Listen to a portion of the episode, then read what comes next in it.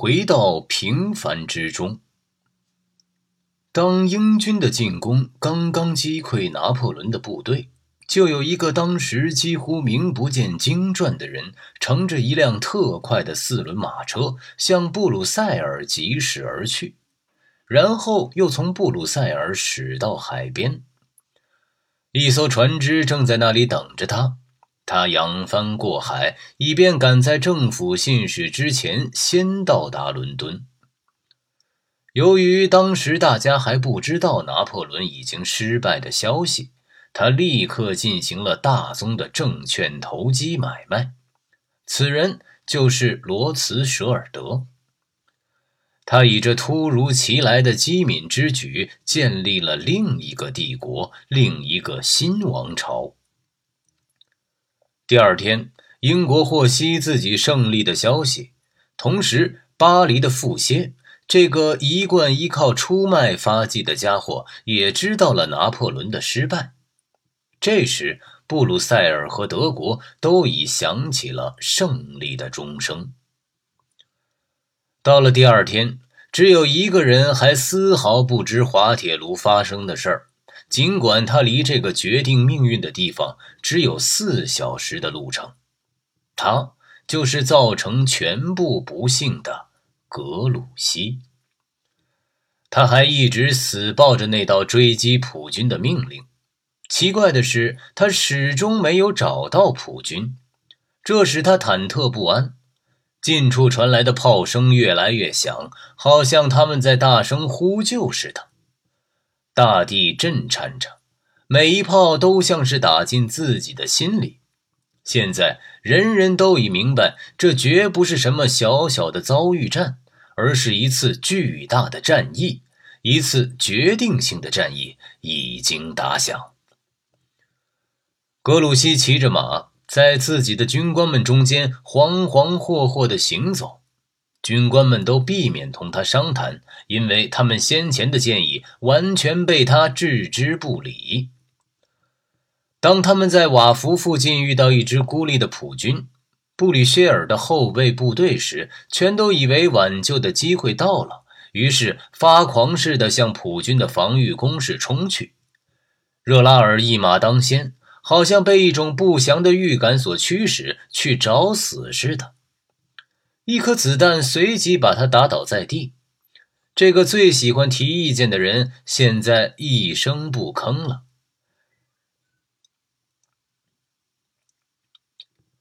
随着黑夜的降临，格鲁希的部队攻占了村庄，但他们似乎感到对这支小小的后卫部队所取得的胜利已不再有任何意义，因为在那边的战场上突然变得一片寂静。这是一种令人不安的寂静，可怕的和平，一种阴森森、死一般的沉默。所有的人都觉得。与其是这种咬孽神经的枉然沉默，倒不如听见隆隆的大炮声更好。格鲁希现在才终于收到那张拿破仑写来的要他到滑铁卢紧急增援的便条。滑铁卢一仗想必是一次决定性的战役，可是谁赢得了这次巨大战役的胜利呢？格鲁希的部队又等了整整一夜。完全是白等，从滑铁卢那边再也没有消息来，好像这支伟大的军队已经将他们遗忘。他们毫无意义地站立在伸手不见五指的黑夜中，周围空空荡荡。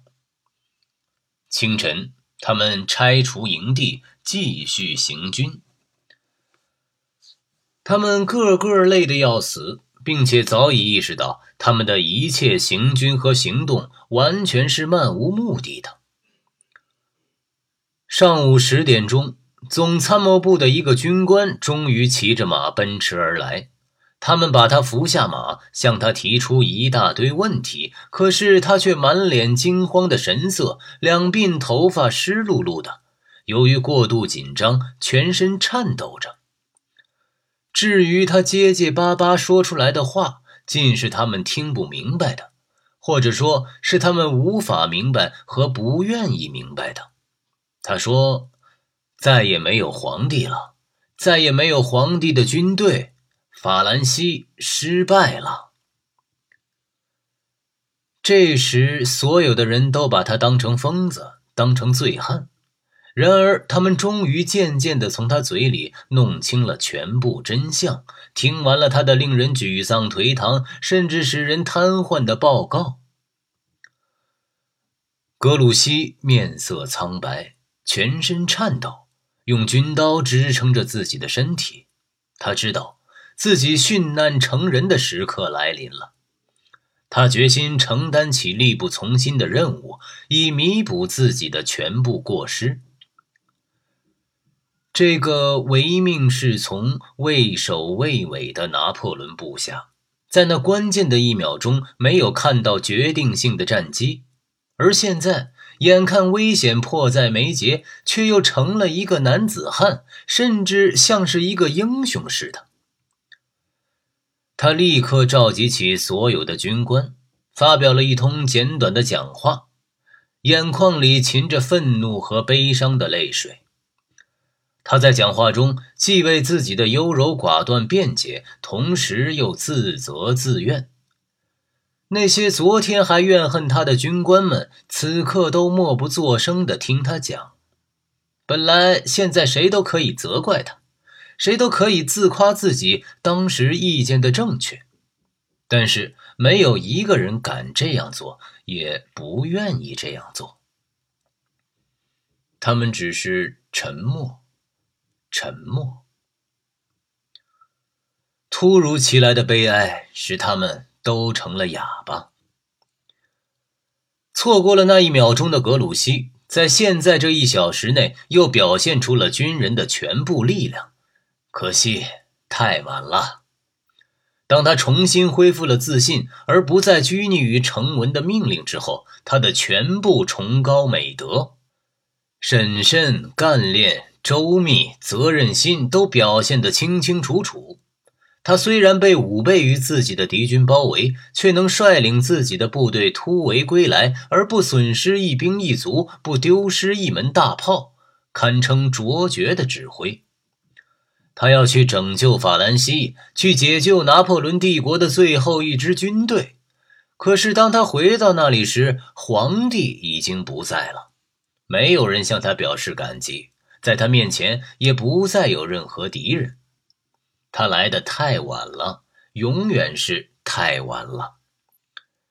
尽管从表面看，格鲁希以后又继续升迁，他被任命为总司令、法国贵族院议员，而且在每个职位上都表现出具有魄力和能干，可是这些都无法替他赎回被他遗误的那一瞬间。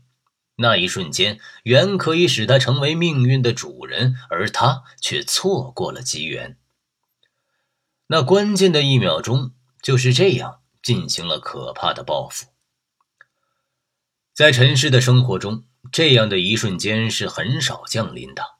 当他无意之中降临到一个人身上时，他却不知如何利用他。